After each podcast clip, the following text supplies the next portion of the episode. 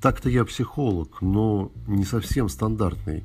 Не тот, который успокаивает людей, а даже наоборот, доводит их иногда до слез, до гнева, до раздражения. Потому что только таким способом можно вывести человека на разумные подходы.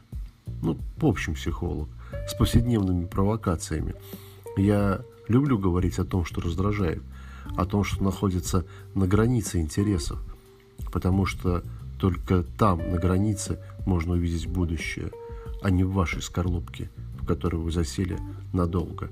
Я говорю о людях и заблуждениях, об искусственном интеллекте и естественных вещах. Все для того, чтобы показать, где границы между правдой и неправдой. Неправда интереснее, правда известна уже всем.